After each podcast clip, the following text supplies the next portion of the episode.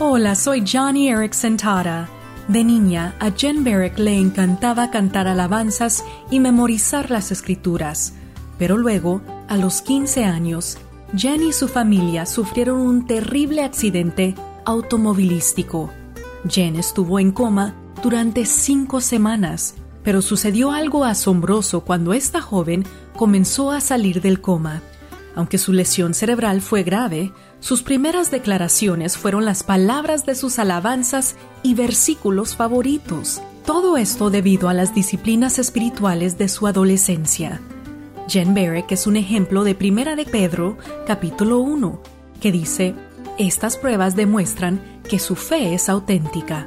Entonces, que la historia de Jen te anime la próxima vez que te enfrentes a una prueba difícil pues será tu oportunidad para mostrar que tu fe es genuina.